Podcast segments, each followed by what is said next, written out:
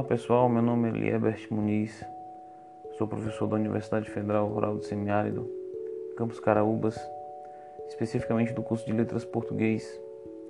Na presente oportunidade, nós compartilhamos uma série de informações e um conhecimento construído junto com os alunos do curso de Letras Português do semestre 2021.1.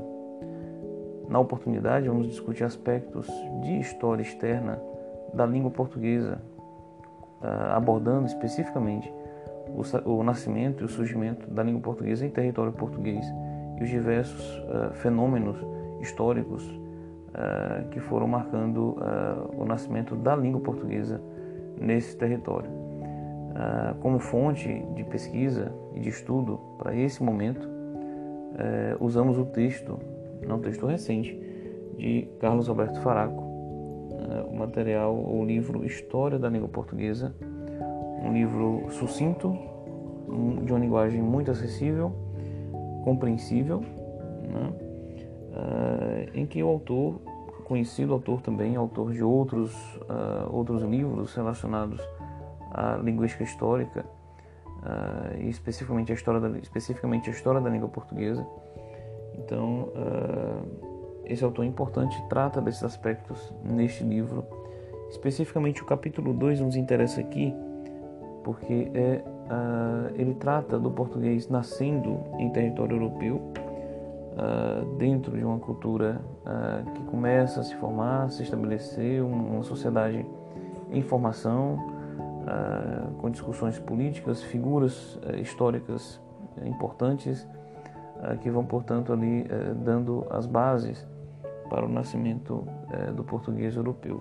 Então, nesse capítulo 2, intitulado é, História da Língua Portuguesa e de Suas Culturas, o autor faz um passeio é, desde o nascimento do português na Europa, seu surgimento, é, os momentos históricos que marcam esse surgimento, até aspectos de expansão, como que o português europeu é, atravessa o Atlântico, chega em território americano, chega em território africano, por razões diversas, uh, as mais variadas que nós vamos aqui ouvir, os colegas compartilhando com a gente as leituras, os entendimentos que foram formados. Uh, portanto, uh, se trata mesmo de um passeio, né, de, um, de, uma, de uma viagem no tempo, para vermos como que o português surge enquanto língua e os diversos pontos históricos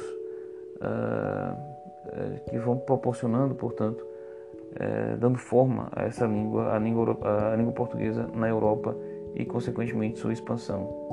Então, eu convido todos a ouvirem com atenção os colegas alunos do curso de Letras Português que construíram esses áudios uh, e que, portanto, compartilham aqui com a gente essa experiência e a leitura que fizeram uh, do material, do texto e que vem construindo, portanto, na disciplina. Então, contamos com a atenção de todos Desde já agradecemos. Forte abraço.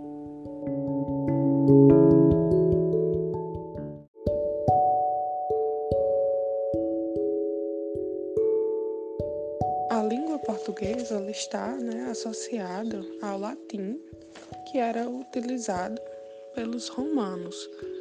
Foi através dos romanos que o latim chegou na Península Ibérica por volta de 27 a.C. Já faz um tempinho, né? É, as variações linguísticas faladas hoje na América, na África e na Ásia, elas são derivadas do latim que os romanos utilizavam e que ao longo dos séculos foram sofrendo diversas modificações. É importante lembrar que o latim era dividido em latim vulgar, que era o latim falado pela população, pelo povão. O latim que não o que eu comparo ao português que a gente conversa na rua, sem sem tá ligando a questão de, de coesão, coerência. Ai, que sujeito eu vou usar aqui? Ah, esse verbo tá certo. A gente quando tá falando, pelo menos eu não preste atenção nessas coisas. Assim era o latim vulgar. E o latim clássico, que era uma linguagem mais elitizada, falada pelos escritores, os poetas. Então, eu vou fazendo aqui, é, pegando alguns trechos é, no noroeste da península, a Península Ibérica, já estava, a linguagem já estava hibridizada e romanizada. Todo mundo já estava falando o latim né, dos romanos. Aí o que aconteceu? O território foi invadido pelos germânicos. Ou seja, aí vem mudança. Porque quando um povo se instala numa determinada localização, civilização, eles vão querer é, ensinar os costumes, é, e a linguagem, a cultura, que a gente pode comparar também o que aconteceu aqui, né? Quando os portugueses chegaram e já haviam os índios, é, os índios já tinham sua linguagem, só que os portugueses começaram a impor que a língua deles era correta. Foram ensinando aos índios e por aí vai. É, ao falar, aliás, as falas que foram surgindo a partir do século V, do desdobramento histórico evolutivo do latim falado em alguns lugares do Império Romano, elas são chamadas de romance. E as línguas modernas são denominadas línguas românicas. E dentre essas línguas modernas está o português, o galego, o catalão, o italiano, o romeno, entre outras. É importante lembrar que todas as línguas românicas elas têm fragmentos do latim vulgar e não do latim que conhecemos pelas escrituras, pelos textos escritos. É, a presença islâmica dos islâmicos também contribuiu bastante para incrementar características à Península Ibérica. Podemos ver, através da contribuição do vocabulário castelhano e do português, onde encontramos muitas palavras de origem árabe, e eu achei isso muito interessante. Existem palavras que a gente fala no nosso dia a dia, é, comumente, que elas são de origem árabe. É, não se sabe exatamente quantas palavras árabes existem no vocabulário português, mas estudiosos determinam que é entre 400 a 1000 palavras. E dentre elas está, por exemplo, açúcar, arroz, é, algodão, azeite, laranja, guitarra, álgebra e muito mais. São palavras bem comuns né, do nosso dia a dia. Portanto, assim, é, o português ele possui contribuição de diversas civilizações ao longo dos anos, dos séculos. É, cada civilização deixou um pouquinho de contribuição para que a gente tenha, né, essa a língua que a gente utiliza hoje. E, e creio eu que vai ser assim sucessivamente, né?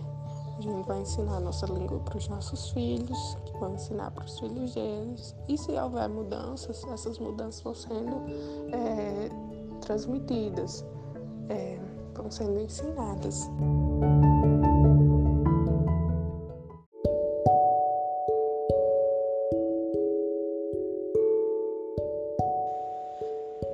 Enfrentamento dos muçulmanos, o rei Afonso VI atraiu os nobres franceses para os seus domínios, incluindo o rei Henrique de Borgonha. Questão que resultou a Afonso o título hereditário ao condado portugalense, que se somava a antigas regiões portugálias, regiões que atualmente constituem o centro de Portugal. A Galiza, Afonso VI, entregou a Raimundo de Borgonha, que é primo de Henrique. A divisão de territórios não significou de imediato em uma ruptura definitiva entre as regiões, mas sim deu início ao longo processo repleto de altos e baixos, diretamente relacionada a questões políticas, a nobreza eclesiástica e as autoridades. Para os historiadores, a separação propriamente dita começou na sequência da Batalha de São Memide, em meados de 1128 e veio a se consolidar na virada do século XV, aliás, na virada do século XIV para o século XV. Com a morte de Henrique, em meados de 1112, o governo passou a ser liderado por sua viúva, Teresa. Houve descaso da nobreza para com a Gália, o que gerou uma revolta dos barões portugalenses, que liderado por Afonso, o filho de Henrique, e Teresa, foram vitoriosos contra o reinado de sua mãe. Tópico 2.3 Nasce o Reino de Portugal. No tópico, destaca-se que, mesmo com o título de rei, quem possuía o maior poder era o Papa, por ser visto como um representante de Cristo aqui na Terra, em que o Papa tinha poder até mesmo para destronar os monarcas, já que ainda no século XIII os monarcas tinham apenas caráter feudal com a consolidação da monarquia portuguesa, que passava a ter o, poder central, ocorreu a construção de uma ordem jurídica emanada do rei, em que absorve preceitos dos direitos romanos. Além disso, boa parte das, das legislação são escritas na língua romana e não mais em latim de forma que, com o passar do tempo e com o aumento das atividades burocráticas, foram necessárias as criações de especialistas em leis, o que levou Denis a criar o primeiro estudo geral, ou seja, a universidade.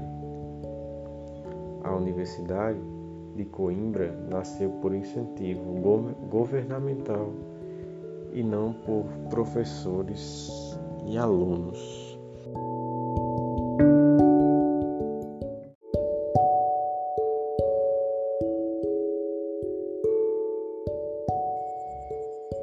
O início do século XIII foi um momento marcante e de fundamental importância na história da língua, foi a partir daí que a língua românica começou a ser escrita.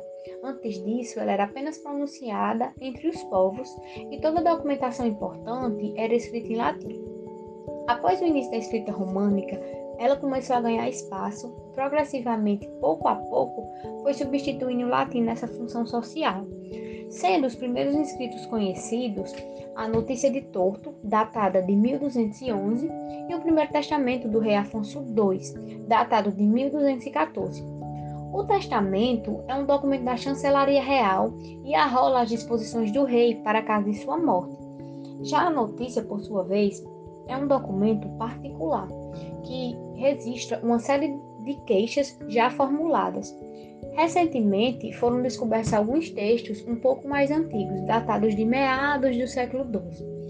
Entretanto, surge uma dúvida por parte de alguns estudiosos se esses textos eram de fato escritos em língua românica ou se era escrito em latim com traços românicos. Ao ter contato com esses textos, o linguista Ivo Castro, um dos maiores linguistas dessa área, defende que a língua ela não começou a ser usada por uma iniciativa pontual, ou seja, atribuível a um indivíduo ou a um determinado grupo de pessoas. Não, ao contrário. Esse evento ele se deu em territórios afastados entre si, ou seja, em sociedades distintas, em ambientes sociais distintos. A criação de um edifício jurídico e a necessidade de tornar as leis conhecidas por um público maior foi uma das maiores motivações para a substituição do latim pela língua românica por parte da chancelaria real.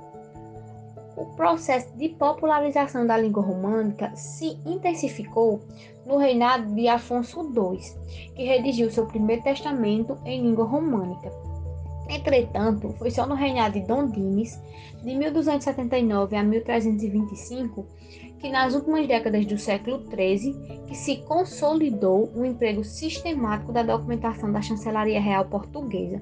E foi só no ano de 1284 que, pela primeira vez, a documentação na língua românica superou em número a documentação em latim.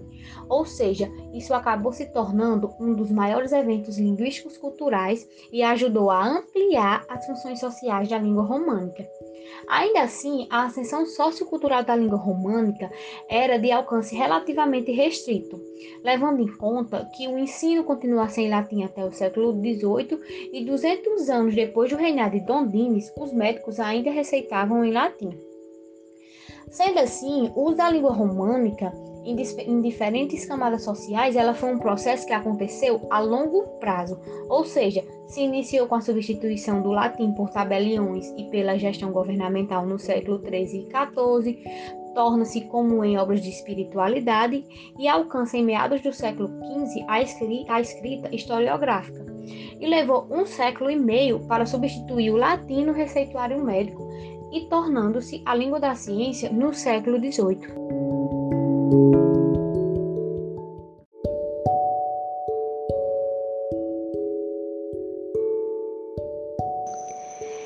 A história da língua portuguesa é a história da, da evolução desde a sua origem no noroeste da Península Ibérica até o presente momento, como a língua falada em Portugal e em vários outros países que falam português.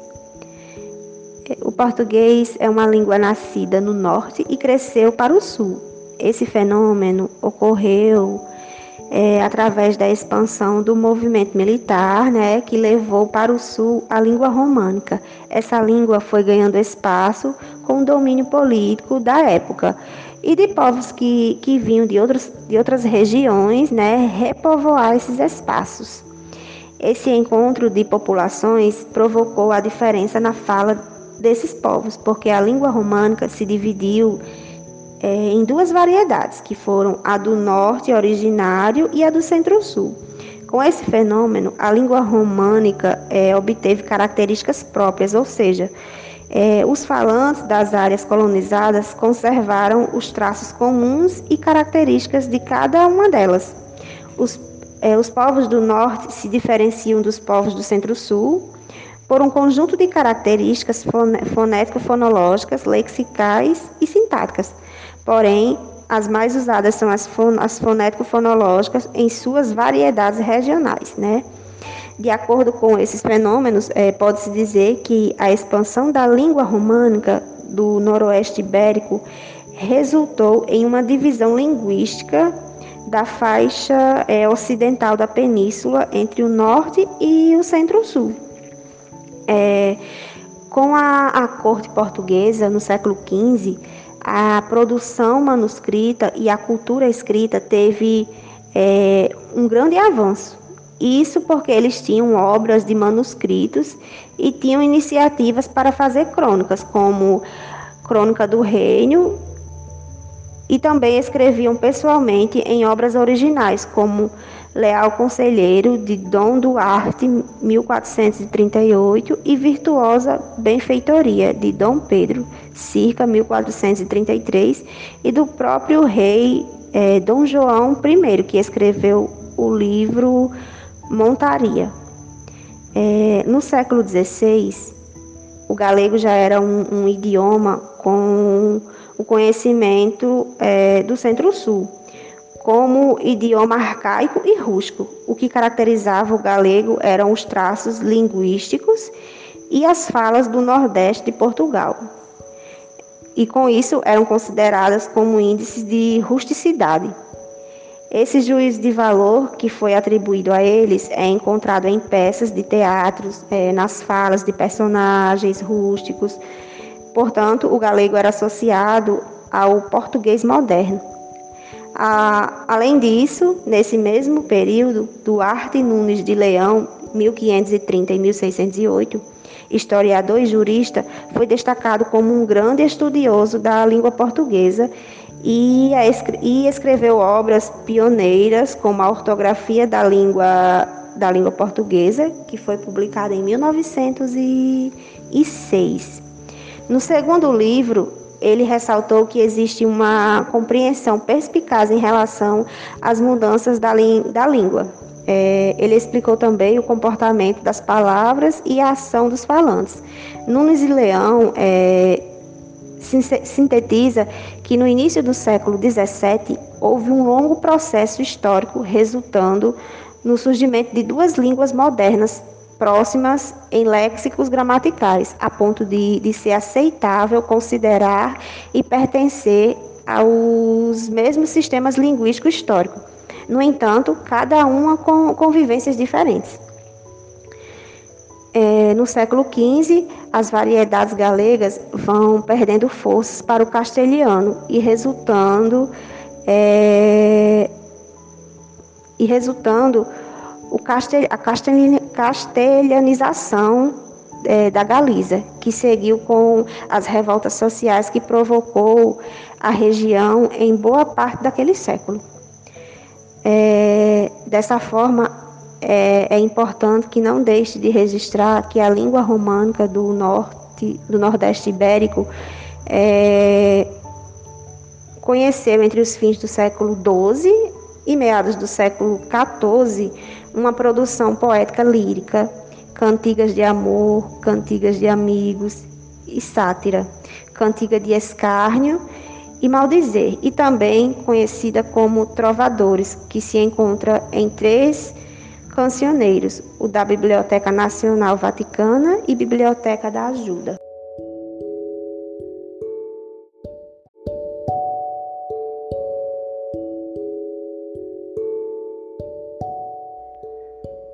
O batismo da língua portuguesa passou por um longo processo, não só linguístico, como também histórico. A língua portuguesa é decorrente da evolução da língua latina, na qual essa evolução decorreu a partir do contato com outras culturas, línguas e religiões de diferentes povos. Dom Dinis foi o sexto rei de Portugal, que proporcionou que o latim vulgar passasse a ser considerado a língua oficial do reino, tendo sua denominação.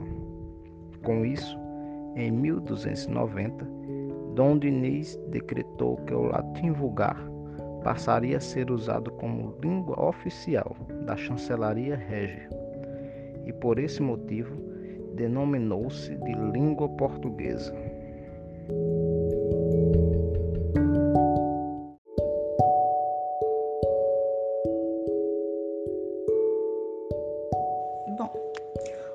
Latim chega na região da Península Ibérica, hum, é, preferencialmente na região noroeste, no século 27 a.C. Bom, com a sua chegada, ocorreu diversas modificações na língua falada ali na região, né? É, mas não foi só apenas na língua que ocorreram essas modificações. Aos poucos também foi mudando a escrita. E com o tempo, esse latim foi sofrendo modificações. E, esses, e essas modificações acabaram resultando em, em derivações da língua, formando o galego e o, e o português moderno, né? E com isso foi alterando a fala românica. Bom, e isso tudo aconteceu, essa chegada do latim ocorreu devido às expansões. É, o processo de invasão, no caso, né? Foi o estopim para que tudo isto mudasse. E quando estou, quando uma invasão chega, acontece uma invasão em um determinado lugar, tudo que estava ali se adapta, desde a política, a economia, até a mesma sua própria fala, né? A fala da região. Bom, e essa, e essa, e essa invasão acabou gerando uma modernização na língua românica. Por quê? Mesmo com a grande variação linguística, a sua escrita ainda era, era realizado em latim, ou seja, ainda não tinha mudado a escrita do latim para a língua galega ou para o português moderno, né? Isso, porém, vai mudar a partir do século XVIII, que é quando a língua românica passa a ser escrita oficialmente. Por quê? Porque quando tem, tinha diversas pessoas de diversos lugar, lugares é, nessa região, é, as leis, as informações tinham que ser acessíveis a todos. Ou seja, então ela teria que ser modificada, a escrita teria que passar por processo de modificações, principalmente os documentos oficiais, para que todos tivessem acesso e compreensão. No entanto, alguns autores tentam dividir a história da língua por períodos. Porém, essa divisão da língua em qualquer quesito histórico ela é muito arbitrária. Por exemplo, quando Ivo Castro vem falar que a língua se divide em dois grandes ciclos, é, o da formação até o século XV e da expansão europeia, ou da expansão extra-europeia até o século XVIII, né?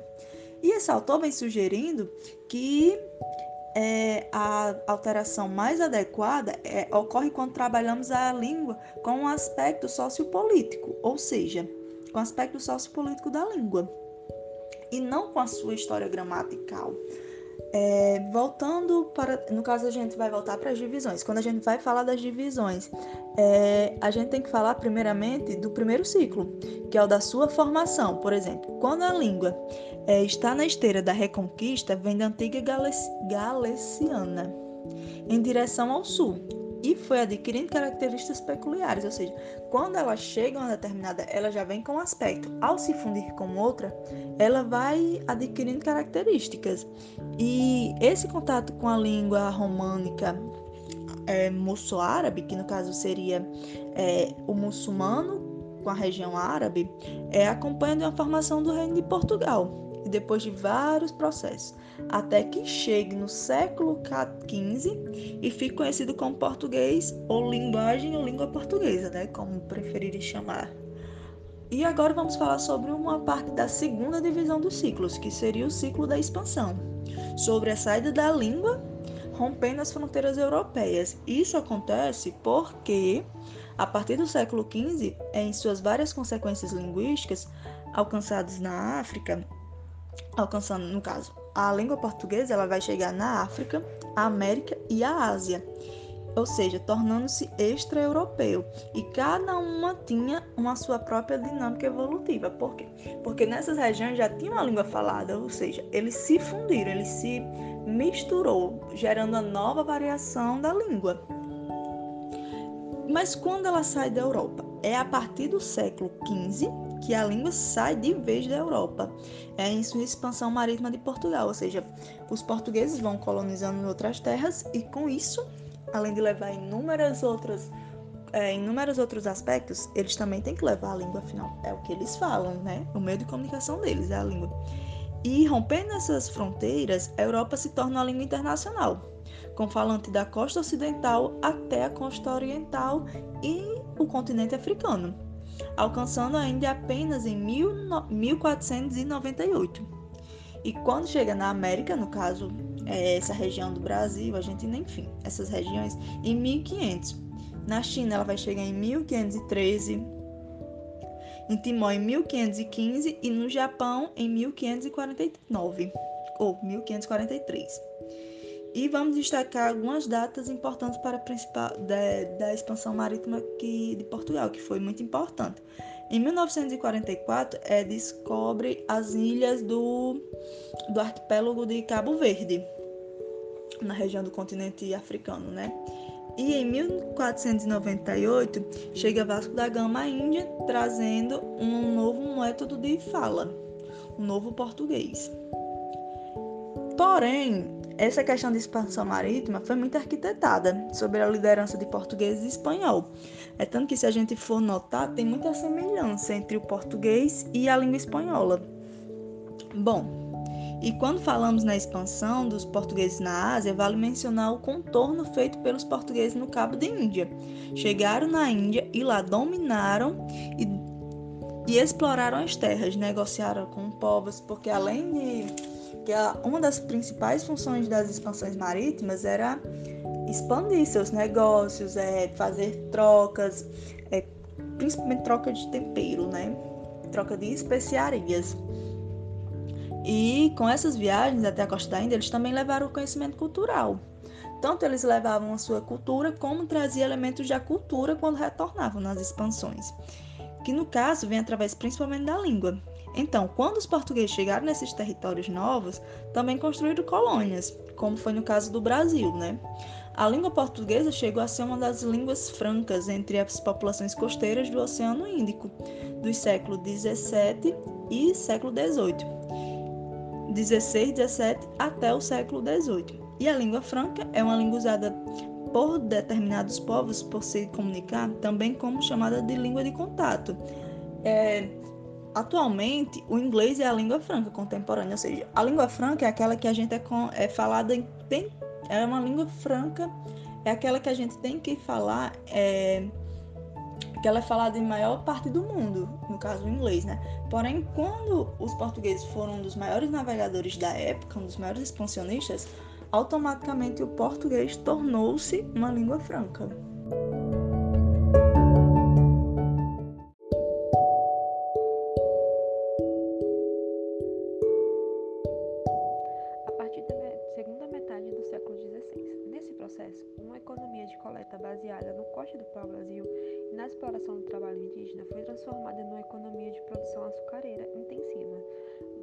Baseava no trabalho escravo sustentada pelos entrepostos das costas africanas. Os comerciantes portugueses, mais propriamente afro-luso brasileiros, controlavam esse tráfico praticamente sem concorrência e forneciam escravos não só para o Brasil, mas também para a colônia açucareira. Os escravos foram trazidos da África com a intenção de mão de obra barata, e também havia outras colônias, que eram controladas por espanhóis, holandeses resultando assim ilhas. No contexto colonial, ou seja, o tráfico de escravos, favoreceu essa miscigenação entre africanos e portugueses, resultando numa mistura linguística étnica que surgiu várias línguas crioulas que até hoje são faladas, e uma nova língua de base portuguesa, a língua guienense. Vale salientar que em meados do século XIX, o território que é hoje Guiné-Bissau não foi mais um entreposto, seja, em primeiro momento, para o comércio do ouro com as populações saarianas, seja depois para o tráfico de escravos, como também em fator linguístico, essa diversidade de etnia linguística e cultural do território, e também o fluxo, fez com que surgisse em outra língua, uma outra língua, no caso, que foi a crioula, de base portuguesa.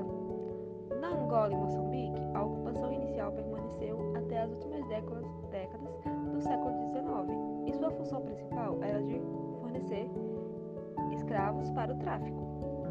Antes de impulsionar a produção açucareira no Brasil, os portugueses tinham experimentado nas ilhas e arquipélagos no Atlântico ocupado nas primeiras décadas da expansão marítima.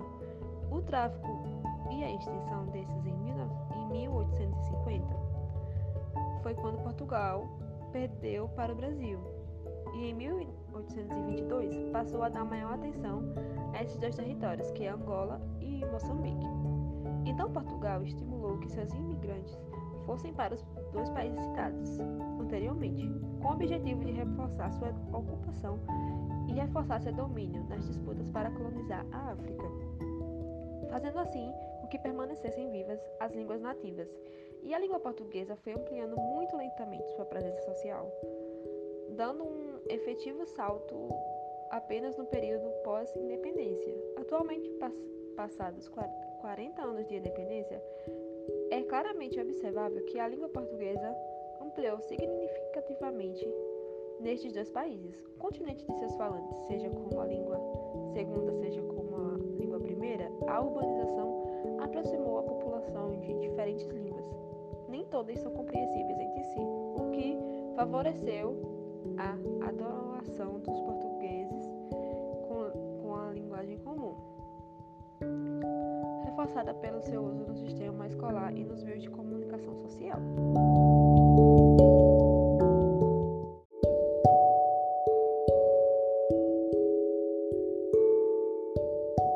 Vamos falar agora sobre o que foi que aconteceu no segundo Império Colonial que foi quando Portugal foi perdendo sua rota asiática para os holandeses, porém se reerguia em outro espaço, que era no Atlântico Sul. E dessa vez ele não se sustentava mais é, no comércio de especiarias, e sim em dois outros que iremos ver a seguir. Que o primeiro era a ocupação agrícola, que era também baseado naquele trabalho indígena, naquele trabalho é, de exploração como a produção da a produção açucareira, né, que era baseada também no trabalho escravo. E o segundo era o tráfico desses escravos, né, africanos, que eram é, responsáveis por produzir essa mão de obra que esse tipo de comércio necessitava. É, por muito tempo eles controlavam esse tráfico é, sem concorrência e forneciam esses escravos não só para o Brasil, mas também para outros destinos, né?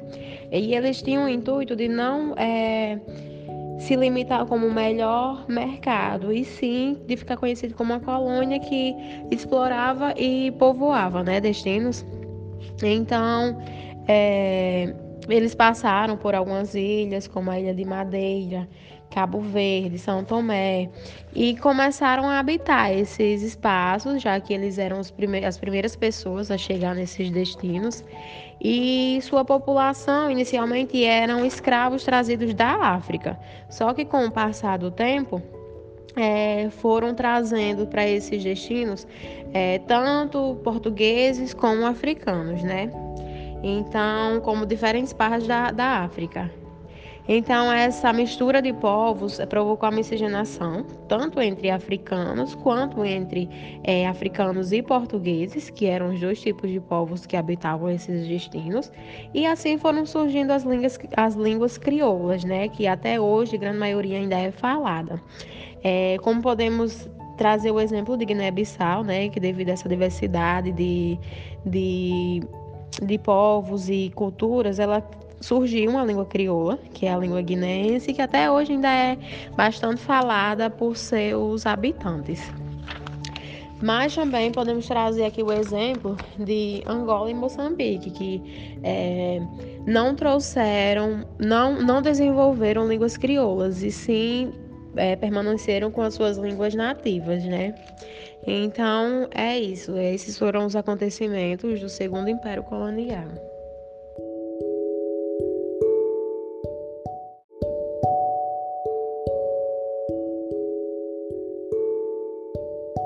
Bom, a expansão de Portugal, ela favoreceu o surgimento do pidgin e também de várias línguas crioulas, africanas e asiáticas de base portuguesa.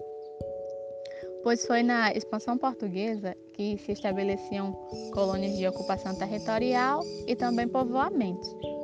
Com isso, os portugueses eles tiveram contato com muitas línguas, como as línguas africanas, asiáticas e também as línguas americanas. E isso ocasionou um problema. Esse problema era de como alcançar o mútuo entendimento entre eles, para que os mesmos pudessem garantir as trocas comerciais de objetos, escravos, é, as eventuais negociações políticas e ainda as práticas de catequese religiosa. Para resolver esse problema, eles resolveram estabelecer o uso de intérpretes em seus encontros, esses intérpretes eles eram chamados de línguas. E a partir destes encontros foram muitos os resultados dos contatos linguísticos. Um, como, por exemplo, o surgimento de um pidgin de línguas crioulas de base portuguesa, também a transformação de línguas, a transformação de línguas indígenas sul-americanas em línguas coloniais, que são as chamadas línguas gerais, também a emergência das chamadas variedades não nativas, decorrentes do uso do português como uma língua segunda por expressivos contingentes populacionais, e por fim, a consolidação no Brasil de uma inteira comunidade extra-europeia, em que a língua portuguesa ela se consolidou hemogenicamente como língua primeira. Isso aconteceu no decorrer do século XIX e no início do século XX. O linguista Ivo Castro, ele parece ter razão quando diz que foi a partir da sua saída das fronteiras europeias que a história da língua portuguesa ela tomou dois caminhos. O primeiro caminho que ele fala é que em que nos últimos 600 anos o português europeu ele seguiu uma dinâmica evolutiva própria. E o segundo é que o português extra-europeu e suas inúmeras variedades seguiram suas específicas dinâmicas evolutivas.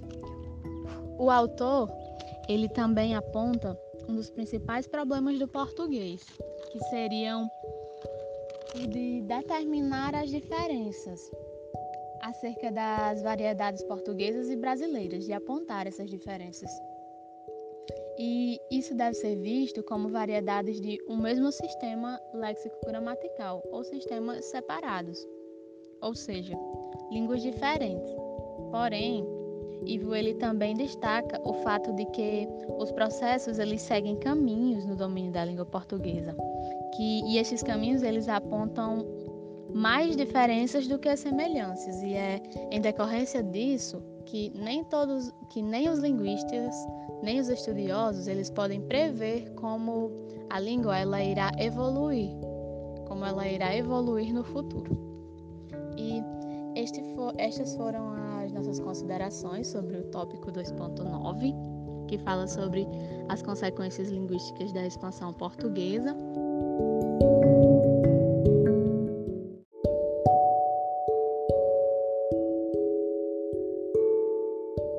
Essas variedades não nativas do português, elas surgiram quando a população nativa ela começou a ter contato e foram se apropriando da língua europeia. E a partir dessas variedades não nativas surgiram outras expressões do português, como o angolano. Porém, sofrem interferências fônico-fonológicas, morfológicas e também interferências sintáticas. O vocalismo angolano e moçambicano se aproxima mais do português brasileiro, porque as vogais átonas elas são pronunciadas abertas ou então pronunciadas semi-abertas, como por exemplo as palavras querido, fome e pequenino. O livro ele também apresenta alguns fenômenos sintáticos dessas variedades não nativas do português, moçambicano, angolano, brasileiro e europeu. E o primeiro fenômeno é que em algumas línguas são eliminadas as preposições, como por exemplo no português moçambicano, a frase chegou na sala e entregou o emissário a carta. Já no português europeu e no português brasileiro, a frase seria dita com ao emissário. É, o segundo fenômeno é o caso do uso transitivo de verbos intransitivos nessa variedade. Por exemplo, no português moçambicano, aquele rapaz está sempre disposto a evoluir a sua aldeia. Nessa variedade do português, o verbo evoluir é usado como transitivo, sendo que em outras variedades, como por exemplo no português brasileiro e no português europeu, é usado como verbo intransitivo. Ele é usado como verbo intransitivo porque ele só já possui sentido completo. E o terceiro fenômeno é que a omissão da preposição que seria exigida de acordo com verbos auxiliares em outras variedades no português moçambicano. Continuo a suspeitar que ele está doente. Já no português europeu e no português brasileiro, continuo a suspeitar. No português angolano, estou a estudar. Já no português europeu, estou a estudar.